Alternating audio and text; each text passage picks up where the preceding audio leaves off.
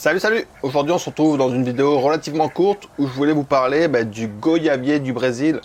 Euh, on l'appelle également goyavier ananas. Il s'agit du Feijoa celowiana. Le nom du genre Feijoa vient du naturaliste brésilien qui s'appelait Feijo. D'ailleurs ils font souvent ça dans les noms latins des, espèces. Euh, souvent c'est pas vraiment des noms latins, c'est des noms euh, qui ont été déguisés en latin. Voilà, Feijo s'est transformé en Feijoa. A un autre truc rigolo, je sais pas si vous connaissez, c'est Agra Schwarzeneggeri. Euh, c'est un coléoptère qui a des gros biceps hein, et son nom Schwarzeneggeri, ça vient de, du célèbre acteur américain Arnold Schwarzenegger. Donc voilà, on transforme des mots, des noms en noms latins. Mais enfin, je sais pas pourquoi je vous dis ça, c'est pas du tout le sujet de la vidéo. Donc le feijoa euh, goyavier du Brésil, c'est une espèce d'arbuste de la famille des myrtacées. Et donc dans les myrtacées, on va retrouver ben, le goyavier vrai, et on va également trouver l'eucalyptus. Le saviez-vous Eucalyptus et goyavier, c'est de la même famille? Bref, pour en revenir à notre feijoa ou notre goyavier du Brésil, il faut savoir que c'est un arbre, un arbuste, enfin ça fait 6 mètres quoi à peu près. Donc euh, on peut dire un petit arbre qui va faire 6 mètres et qui est très résistant au froid. Il résiste facilement à moins 12 degrés, voire quand il est bien implanté à moins 15 degrés. Donc voilà, c'est quand même assez rustique. Moi dans le Limousin, ils poussent assez bien. Généralement, le premier hiver, ils souffrent un petit peu, ils ont des feuilles qui jaunissent, mais après, ils redémarrent et ils s'habituent pour les hivers suivants. Alors, parmi les choses intéressantes, en plus de son super fruit, hein, parmi les choses intéressantes avec cette plante, c'est que c'est un feuillage persistant, donc il garde ses feuilles vertes toute l'année, donc c'est intéressant parce que souvent les jardins, en hiver, bah, ils sont peut-être un peu tristes, euh, toutes les feuilles sont tombées. Là, avec cette plante-là, vous aurez du feuillage vert en permanence. Du coup, c'est souvent utilisé également pour faire des haies parce que la haie restera opaque toute l'année. C'est vraiment une plante intéressante d'ailleurs, euh, j'en ai planté dans mon jardin, je pense une bonne vingtaine, alors je ne les ai pas comptés, 20, euh, 30, allez entre 20 et 30 j'en ai planté, euh, toutes sortes de variétés et c'est une plante que je trouve vraiment très chouette. Donc en plus de résister au froid, elle est également très résistante à la sécheresse, c'est-à-dire qu'une fois qu'elle est implantée, la sécheresse n'est pas du tout un problème pour, cette, pour cet arbuste, très très très résistant. Les fruits sont vraiment excellents. J'aurais tendance à dire que ça a un petit goût d'agrumes, mais euh, c'est vrai que ça a un goût d'ananas, d'où son nom en fait, goyave ananas, parce qu'il y a un léger goût d'ananas. Voilà, je dirais un mélange entre l'agrume et l'ananas, et peut-être un peu la goyave. Voilà, bah, c'est un goût unique en fait. Hein. Bon, en plus de produire des fruits en automne, donc ce qui est chouette, c'est que c'est des fruits qu'on va récolter en novembre à peu près, ça dépend des régions, mais grosso modo en novembre.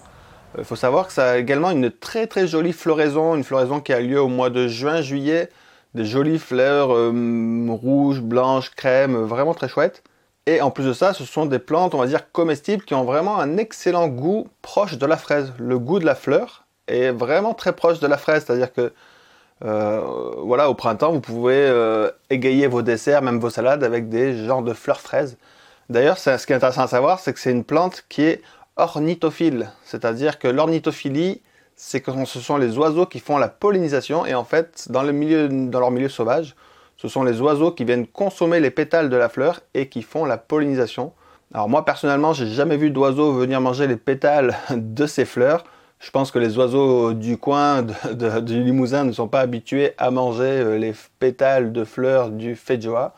Mais voilà, enfin moi je vois beaucoup d'insectes, donc je pense que chez nous en France, c'est plutôt les insectes qui font la pollinisation mais dans son milieu naturel, les oiseaux sont habitués et c'est eux qui vont consommer les pétales et polliniser les fleurs.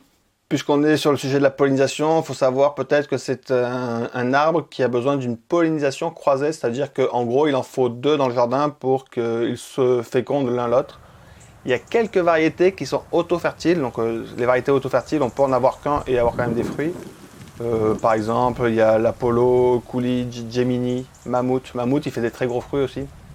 Voilà, et sinon, bah, pour tous les autres, il en faut deux. Puis, de toute façon, même si c'est auto-fertile, il vaut mieux en avoir deux. La, fructification sera plus importante avec deux arbres plutôt qu'avec euh, un seul arbre. Donc novembre, c'est le moment de la récolte. Alors l'inconvénient, c'est qu'il faut qu'il n'y ait pas eu de très très grosses gelées jusqu'à mi-fin novembre. S'il euh, y a des gelées vraiment très fortes début novembre, bah, les fruits, euh, on va dire que les fruits tombent, pourrissent et ne sont pas consommables. Donc c'est un peu l'inconvénient de cette plante, c'est que si on veut avoir des récoltes abondantes, il faut que l'automne ne soit pas trop froid. Voilà, chez moi, ça fait donc deux ans que euh, chaque année, les fruits euh, arrivent à maturité. Voilà ce que je disais il y a à peu près un an, lorsque j'avais fait une vidéo sur la greffe mois par mois. Là, je suis très content cette année. C'est la première année où j'ai vraiment beaucoup de récoltes. Ben, je pense que c'est dû aussi au fait que euh, ben, l'automne a été très doux, très chaud en fait.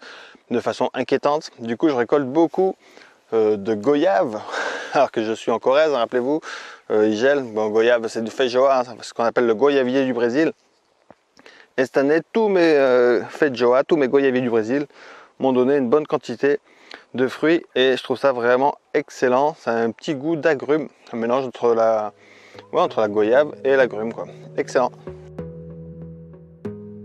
Bon, et au pire, si vous vivez dans une, dans une région où il gèle tout le temps au mois de novembre, ben, vous pouvez manger les fleurs au mois de juin-juillet.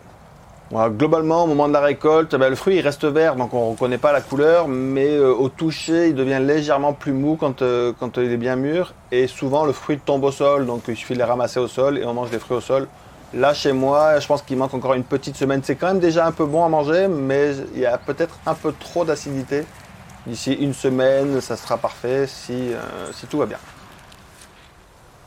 Au niveau de la taille de la plante, de la taille de, l'entretien de taille de cette plante, en fait, on peut le tailler à peu près n'importe comment euh, en hiver parce que les fruits, les fleurs apparaîtront sur les pousses, les jeunes pousses du printemps. Donc on le taille en hiver si on a besoin de le tailler pour pas qu'il devienne trop grand, si on le met dans une haie par exemple. Et après au printemps, euh, on va dire mars, avril, mai, il fait des pousses. En juin, sur ces pousses, il fleurit et c'est sur ces fleurs que l'on récoltera les fruits en automne.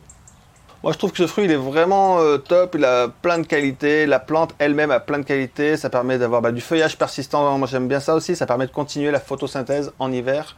Et voilà, si cette plante n'est pas plus largement répandue, elle n'est euh, pas commercialisée chez nous en fait, c'est parce que le fruit se conserve vraiment très très mal. C'est-à-dire qu'en gros, on récolte le fruit et on va le manger euh, dans la journée ou le lendemain et vu qu'il est un peu mou, c'est difficile de le transporter, donc il est vraiment pas très commercialisable. Et du coup, bah, sa culture n'est pas très répandue.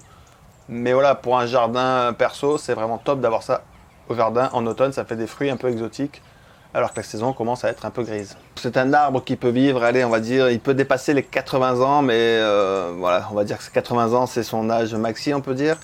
Euh, au niveau de la multiplication, soit on peut faire des semis, voilà, des petites graines que l'on peut semer, euh, soit on peut faire aussi du marcotage. La bouture euh, brute, il aime pas trop, mais le marcotage, ça marche bien. Ou alors, à la rigueur, tout ce qui est bouture à l'étouffer qui marche bien. Vous voyez, les boutures euh, qui sont protégées dans une cloche un peu pour garder l'humidité. Donc voilà, on multiplie par semis, marcotte et bouture. Donc en résumé, on a un superbe arbuste qui peut atteindre 6 mètres, mais qu'on peut tailler aussi en hiver sans problème, qui produit de très très bons fruits en automne, des fruits un peu exotiques en automne, qui produit des fleurs comestibles au printemps, qui est un feuillage persistant et qui vaut vraiment le coup à intégrer dans un jardin. Allez, bon, je vous remercie d'avoir suivi cette vidéo et je vous dis à très bientôt. Ciao, ciao